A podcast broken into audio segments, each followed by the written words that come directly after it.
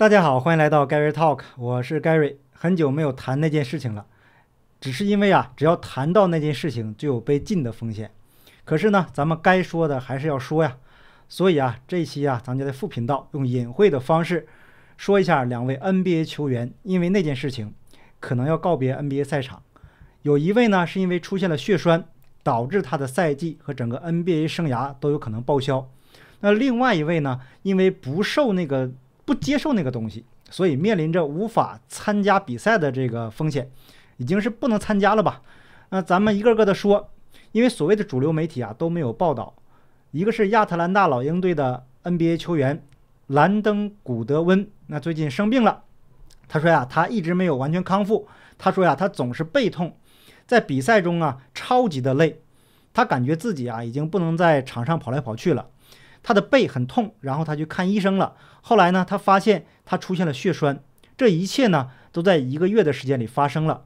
那古德温确信血栓是来自那个东西。在那之前呢，他一直都很好。人们一直想试图告诉他，不，不是因为那件事情。你怎么知道的呢？那件事情结束了他的 NBA 赛季，他百分之一百的确定，就是说呀，呃，他自己认为呢。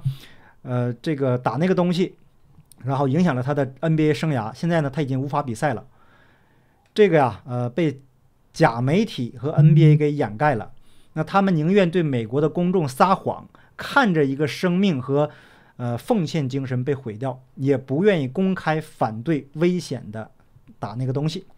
那 NBA 球员的身体素质是毋庸置疑的。一个正值巅峰的 NBA 球员得血栓。这是闻所未闻的事情吧？那有些人呢就不懂得思考，一直否认问题的存在，因为问题啊没有发生在他的身上，不是所有人都会在第一时间就出现问题的。但是这样一直打下去，持续的打下去，那以色列呢甚至开始半年一来一次了。那照这个频率打下去的话，难保不会出现问题。啊，另外一个 NBA 球员是呃欧文，他公开表示。他不会接受那个东西。根据 Newsmax 的报道，欧文星期三表示，他不想失去薪水，也不想失去与布鲁克林篮网队一起争夺总冠军的机会。那篮网队星期二就决定了，欧文不会与球队一起，因为他没有资格参加主场比赛。那纽约的一项命令就要求，这个城市的每一支职业球队的职业运动员都必须做那件事情。以便在公共场所练习和比赛。那咱们先分析一下这其中的逻辑，然后呢再看欧文是怎么解释的。根据目前官方的说法，那个东西它不能阻止病毒的传染，也就是说无法切断传染源。而且这个事情呢已经是有共识了，我们无需再做过多的解释。那么既然无法阻断传染源，官方就又给出了一个说法，说可以减少离世和重患。如果说打了就能阻断传染，那么不打还有理由啊？这个进行批评一下。那现在呢，打与不打都有可能被传染，那么单纯的限制没打的球员参赛就非常的没有道理。如果说害怕这个重症和离世的人，那么球员他的身体素质非常的好，呃，这种状态他怎么可能一下子就被这个病毒夺去生命呢？这个应该不容易吧？而且根据英国最新的数据显示，打了那个东西比没打的更容易传染。那等下呢，我会把数据的表格放在 Telegram 频道，链接呢，呃，等下我也会放在说明栏和留言置顶。我说的呀，可不是这个不是乱来的数据啊，都是官方的数据，不要说我造谣或者什么阴谋论什么的啊。那在我的频道呢，只要谈论起呃跟这个有关的事情，都一直秉持着用数据说话。因为目前任何的理论都是值得怀疑的，只有真实的数据才能反映现实的情况。那如果您连这一点都不认同的话，那么我只能说您既不懂科学，也没有逻辑思考能力。智商的问题呢，我无法帮您解决。表格的数据啊，跟大家简单的介绍一下，这是英国2021年第三十六周到第三十九周的数据。十八到二十九岁感染的总数是六万七千八百二十人，没有打那个东西的呢是两万三千四百四十人，那么我们用六万七千八百二十人减去两万三千四百四十人，就得出了打那个东西的人数是四万三千，啊，四万四千三百八十人。然后呢，我们就这样可以算一下啊，得出了一个结论：英国在十八岁到二十九岁这个年龄段打了那个东西，感染的人数是没打的感染人数的一点九倍。那一组数据啊，也许无法说明问题。咱们再看三十到三十九岁的人群，在这个年龄段，总的感染人数是八万一千五百三十二人，没打那个东西的感染人数是两万一千四百四十九人，打了是没打的感染人数的二点八倍。那接下来呢，咱们只说结论：四十到四十九岁这个年龄段的是打了是没打的七点六倍；五十到五十九岁这个年龄段打了的感染的是没打感染的十二点八倍。六十到六十九岁是二十倍，七十到七十九岁是三十倍，八十岁以上是二十五倍。通过英国的数据啊，我们可以清楚的看到，打了那个东西啊，比没打的更容易感染，而且随着年龄段的增高，这个倍率啊也是成倍的增长的。那如果打了比没打更容易感染，那么一个值得思考的问题就来了：如果没有那么多人打的话，是不是就不会有更多的人感染呢？那把呃少量感染的人隔离起来。靠他们自身的免疫力就能扛过去。那如果是比较严重的，可以进行药物治疗。不用跟我说什么有没有适合的药物啊，不想再在这个话题上再纠缠了。你过去节目已经说很多很多很多了。当然，对于那些确实危险的、感染上就有可能失去生命的人，可以问他们征求意见，他们是否愿意接受。如果愿意呢，就给他们打上；如果不愿意呢，就提醒注意风险，做好防护工作。那过去呢，新加坡没有那个东西的时候呢，基本上是没有多少病例的，一度都要清零了。那就因为相信了那个东西，结果现在病例数暴涨，离世的人数也在不断的增加。那我们回想一下，没打那个东西之前，新加坡也有也有过一波，那靠着隔离和公众的配合，病例数最后已经所剩无几了。但是啊，这个时候就操之过急了，所以造成了今天这个局面。另外呢，一个国家它就是以色列。我们过去呢说过太多次了，以色列走的就更极端了，感觉呢他们就想就像这个走火入魔了一样，明明不管用还不停的扎下去，甚至说半年来一次。所以说我在节目开始的时候就说了，照这个打法早晚出事。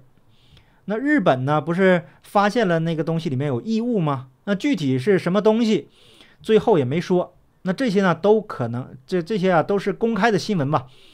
我在这里说的每个新闻呢，都是有出处的，可不是我个人编出来的。那回头我们再看看 NBA 的球员欧文，我个人呢非常喜欢 NBA，而且是从小一直一路走过来。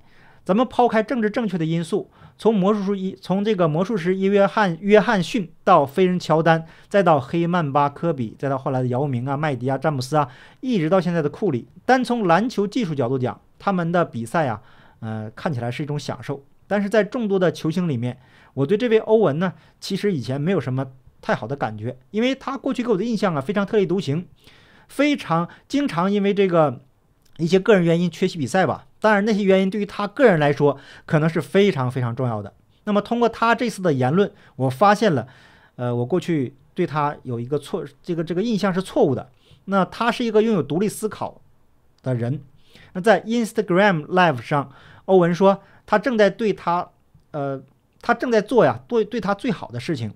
他知道这样做的后果，如果这样做就意味着因此而受到批判和妖魔化，批判和妖魔化那就是事实。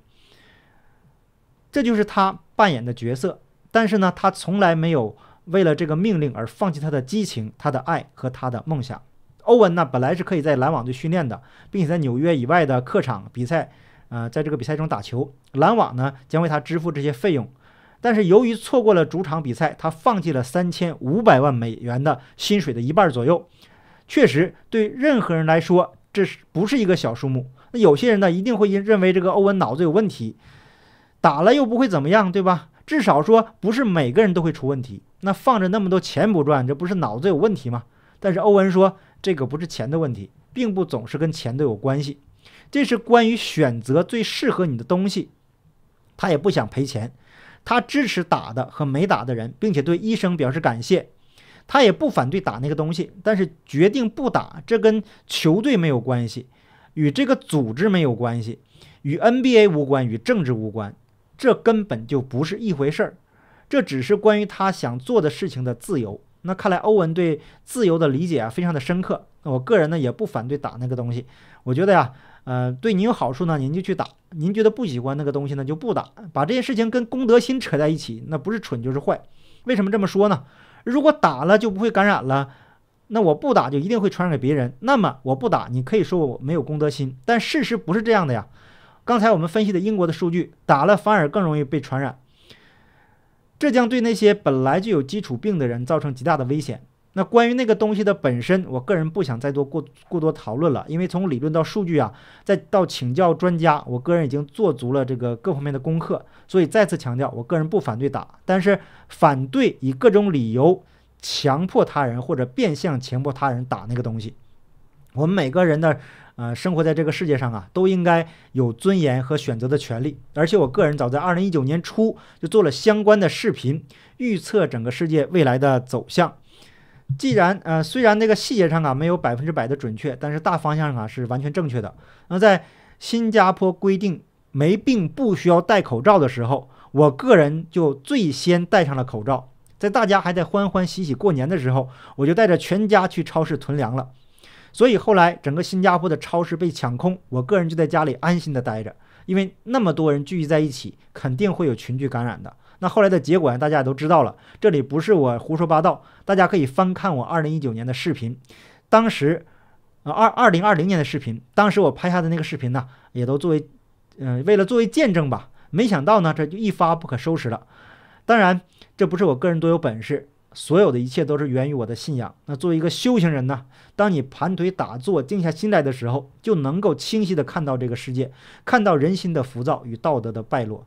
那很多事情呢，都不是无缘无故发生的，每件事情都有它的因果关系。那回头我们再说 NBA 球员欧文，欧文说呀，他不会退役，他还有很多工作要做，还有很多其他年轻人需要他激励，因为他知道他们想要的比他们想要比他更好。那通过欧文的话呀，我们可以看到他是一个非常热爱生活的人，也愿意帮助他人。那为了自由呢，他可以放弃财富；为了选择的自由，他已经做好了被批判和妖魔化的准备。是啊，自由从来都不是免费的午餐。那众人皆醉我独醒，并非一种非常好的感受啊，实际上更是一种无奈。但是我仍然相信未来会是美好的，美好的未来是留给有道德、有智慧的人的。请大家再多一点耐心等待。好，感谢你的点赞、订阅、留言、分享，我们下期节目见，拜拜。